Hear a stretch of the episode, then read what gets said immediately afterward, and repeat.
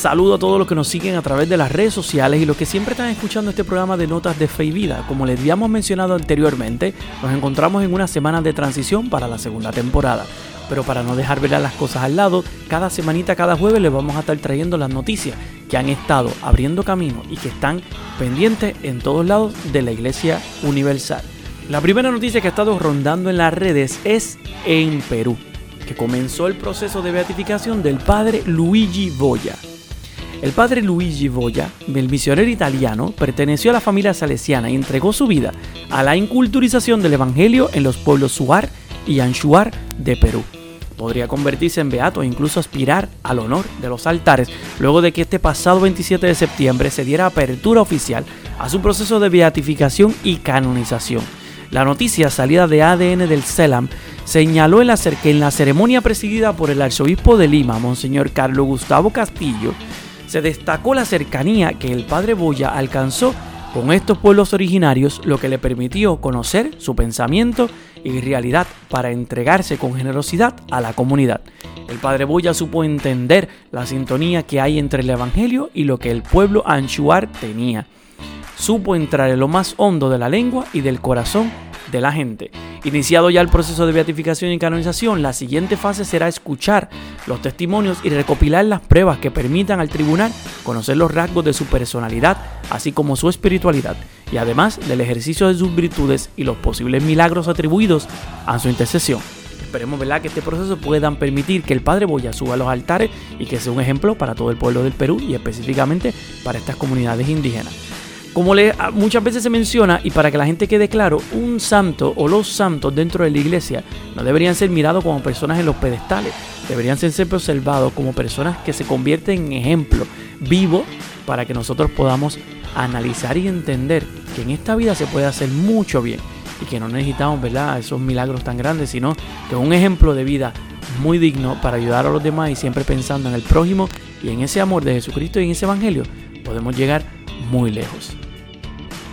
En otra noticia, el Papa Francisco eh, mandó específicamente un escrito, un mensaje dirigido a los participantes de la Asamblea Parlamentaria del Consejo de Europa y el Papa insistió en la necesidad de actuar con urgencia para afrontar juntos como familia de naciones esta preocupación común que era cuidar de la naturaleza para que ella cuide de nosotros. Dijo que era necesario pues un verdadero camino de rumbo, una nueva conciencia de la relación del ser humano consigo mismo con los demás, con la sociedad, con la creación y con Dios. El Papa Francisco, como hemos mencionado en otros momentos, siempre ha sido muy tajante y ha estado muy fuerte con todo esto del cuidado del planeta, con todo lo que es de la casa común. Eh, ¿Por qué? Porque él entiende que este, el planeta que vivimos es solamente uno y que tenemos que cuidarlo, tenemos que específicamente protegerlo. Uniendo al Papa, estos mensajes del Papa Francisco, hace par de días atrás fue también el Earth Summit específicamente el Youth for Climate Event que se dio en Italia para jóvenes y fueron diferentes jóvenes, incluyendo con ella Greta Thunberg, una muchacha, ¿verdad? Una joven que ha estado muy, muy, muy, muy fuerte. Ella ha sido una de las personas que más ha hablado a favor del planeta y cómo los países y las naciones no están haciendo nada. Y en ese encuentro le dieron un espacio para que ella hablara. Y la frase más importante que ella dijo es que llevamos 30 años de bla, bla, bla. Utilizando la palabra bla, bla, bla. Dejando claro que los gobernantes, que los líderes de las naciones no han hecho nada en los pasados 30 años que habían prometido muchos cambios y que realmente todavía tenemos los gases de invernadero, el cambio climático que sigue subiendo, los cambios de temporada que están cambiando increíblemente. A las personas que son de acá del Caribe, te puedes dar cuenta cómo el cambio climático ha cambiado. Estamos ya a finales, estamos a, a 30 de septiembre y el cambio climático ha sido espeluznante, como todo ha cambiado, estamos ahora en lo más alto de las tormentas, todo el cambio que ha sucedido, así que es necesario escuchar las palabras del Santo Padre y las palabras de esta joven Greta Thunberg, personas que quieren cuidar por el planeta. Así que ve, estas son las noticias para esta semana que han estado corriendo por las redes sociales.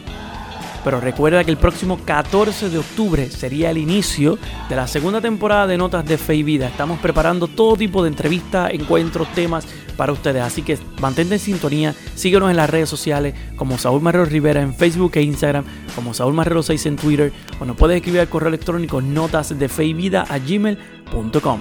Recuerden en su caminar llevar notas de fe y vida. Se cuidan, hasta la próxima.